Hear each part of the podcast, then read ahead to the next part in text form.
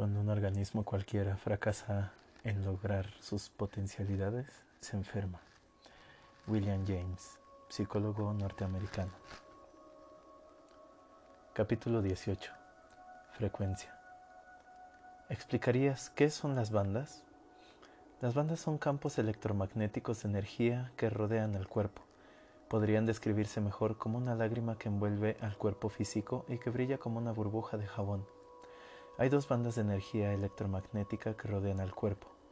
Hay una razón específica para las dos bandas, en lugar de la noción popular del aura de la nueva era como una banda de energía que rodea la cabeza.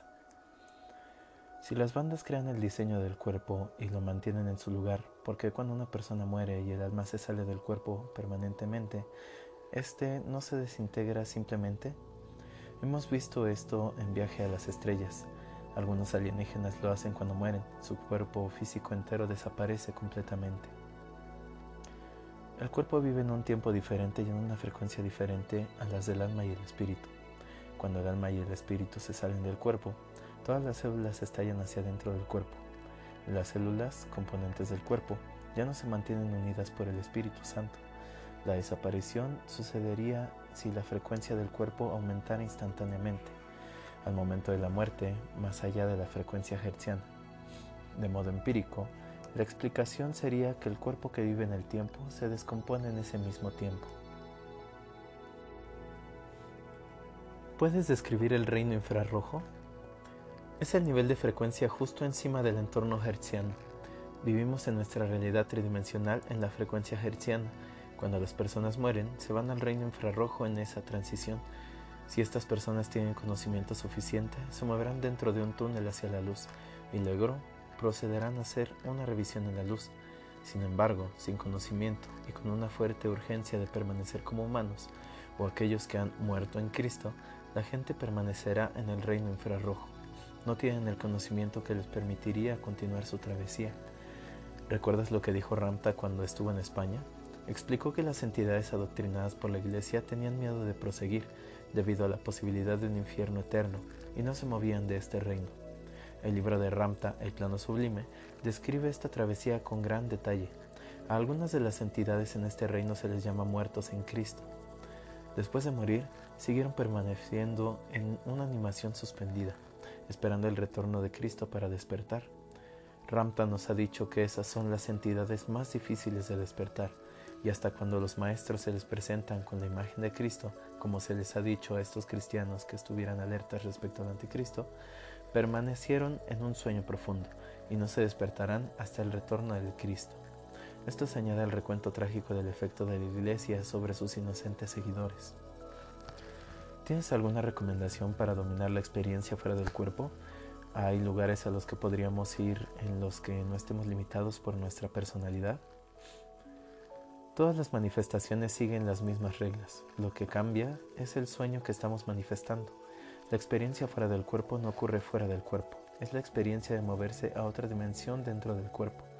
La forma de lograr, lograrlo es con el conocimiento y el deseo de esa experiencia. Tenemos otros seis cuerpos envueltos en el alma, localizados en el centro del pecho. El corazón se mueve a un lado para proporcionar espacio a una cavidad que contiene una energía etérea que pesa 13 onzas, de acuerdo a Ramta. Esta cavidad es la casa del alma y de los otros seis cuerpos encerrados dentro de ella. No dejamos el cuerpo, vamos hacia adentro y movemos nuestra conciencia a uno de esos otros cuerpos. El deseo de tener esta experiencia es suficiente para efectuar el proceso. Si continúas teniendo este deseo, tendrás la experiencia cuando menos lo esperes. Al principio te encontrarás en un, en un entorno conocido. Mientras no veas tu cuerpo y te identifiques con él, serás capaz de proseguir. Si te identificas con tu cuerpo, descubrirás que vuelves a él inmediatamente. Si no haces esto último, es un gran indicio de que te encontrarás inmediatamente en cualquier cosa o en cualquier lugar que pienses en esa dimensión más rápida del tiempo.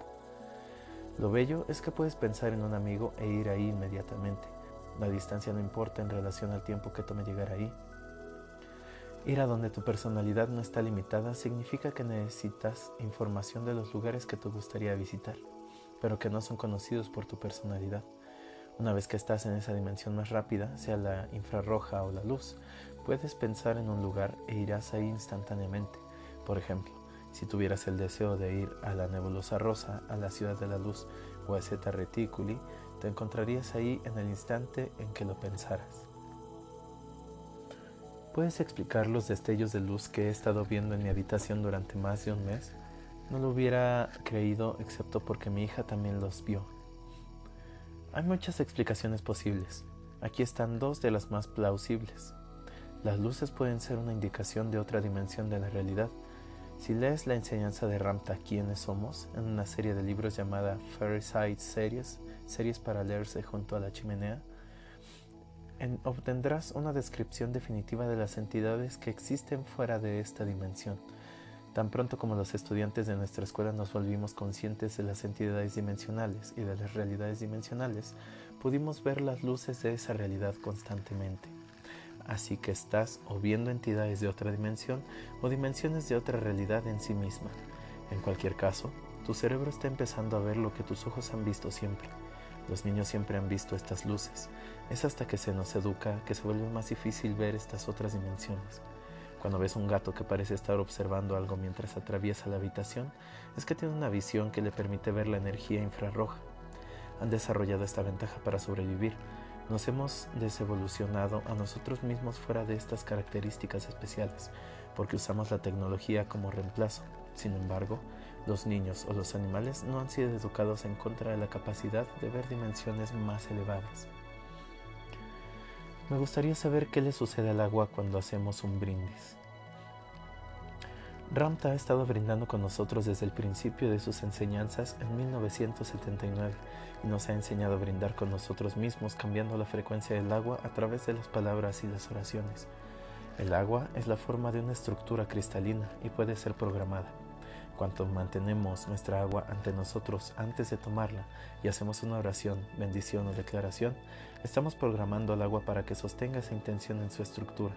Si infundimos en el agua una bendición y luego la bebemos, estaremos bebiendo esa misma declaración y el agua tendrá ese efecto en nuestro cuerpo. Se ha llevado a cabo una gran cantidad de investigación sobre la estructura molecular del agua y la manera en que puede cambiarse a través del pensamiento o de las bendiciones. Las palabras llevan una frecuencia y la frecuencia de las palabras o de las bendiciones impregna el agua. Entonces tomamos el elixir que lleva a cabo la función de la bendición es una manera de nutrirnos a nosotros mismos a través del refinamiento de nuestra propia mente. Es un ritual antiguo, pero su comprensión se ha perdido a través del tiempo, de la supresión y de la ignorancia. En los libros de Ramta, él enfatiza con frecuencia la necesidad de creer con pasión en lo que creemos, para que se manifieste. En su enseñanza Soul 101, Alma 101, parte 3, enfatiza la necesidad de repetir la creencia de forma rutinaria y mantenerla en la mente a lo largo del día hasta que se convierta en una segunda naturaleza. Estas declaraciones parecen ser conflictivas. ¿Puedes aclarar el punto? Ambas declaraciones son verdad y ambas funcionan bien de igual manera.